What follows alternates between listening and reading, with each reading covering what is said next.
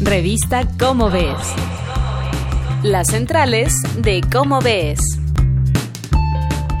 Contra la evidencia, los negacionistas en la ciencia.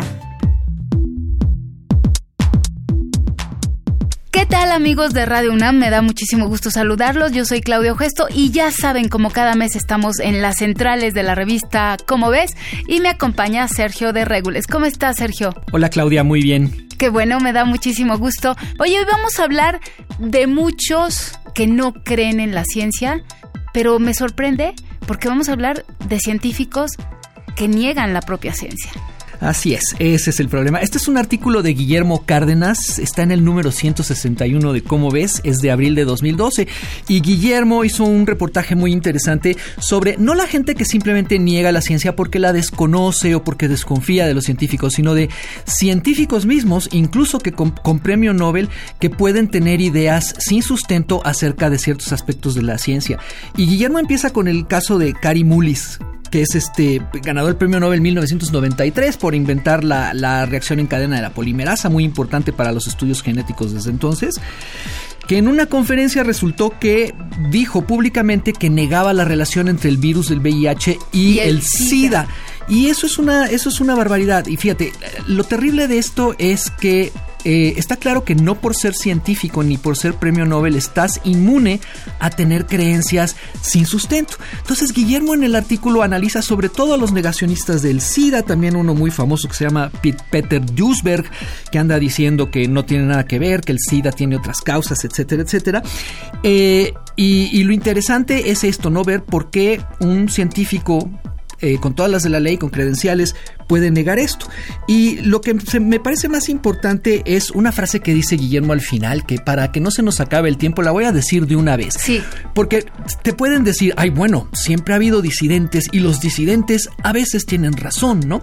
Bueno, sí, en efecto. Ahora, número uno, es muy raro que los disidentes tengan razón. En efecto, hay algunos casos en la historia, son raros. Eh, y Guillermo dice, ser científico es poner constantemente las propias ideas a prueba y estar abierto a la crítica, empezando por la autocrítica. Sobre todo estar dispuesto a cambiar de opinión. A los negacionistas, en cambio, no hay argumento posible que los convenza de que se equivocan. Entonces, ahí está la diferencia. Si tú con tus propias ideas alegas y, eh, y puedes dar un argumento te pueden decir qué te convencería de que te equivocas y puedes decir algo, entonces quizás seas un escéptico y no un, negacionista tonto. En cambio, un negacionista no hay nada que lo convenza. Eh, y habla de otros casos muy interesantes. Hay diversos, hay distintas maneras de ser negacionista. Hay un caso que a mí me gusta mucho, que es el del astrónomo Fred Hoyle, británico. Una persona muy importante en la ciencia por otras razones, pero que toda su vida negó la teoría de la gran explosión del origen del universo, incluso cuando empezó negándola cuando todavía había pocas pruebas y se era razonable, la siguió negando cuando en realidad ya había ya era una teoría muy sólida, muy bien apuntalada.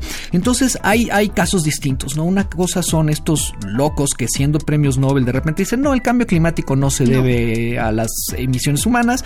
Y hay otros como Fred Hoyle que insisten en, en sus razones para no creer en otras cosas. Ahora, muy importante eso, la ciencia, ser científico es sobre todo ser crítico y autocrítico. Entonces, no porque alguien sea un disidente de la ciencia necesariamente tiene razón.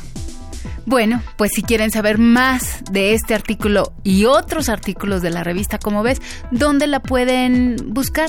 Este artículo que es de portada está en nuestra página web que es www.comoves.unam.mx. Ahí encuentran este y muchos otros artículos.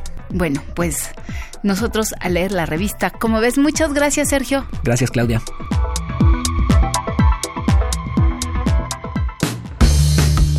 Esto fue una producción de la Dirección General de Divulgación de la Ciencia, UNAM.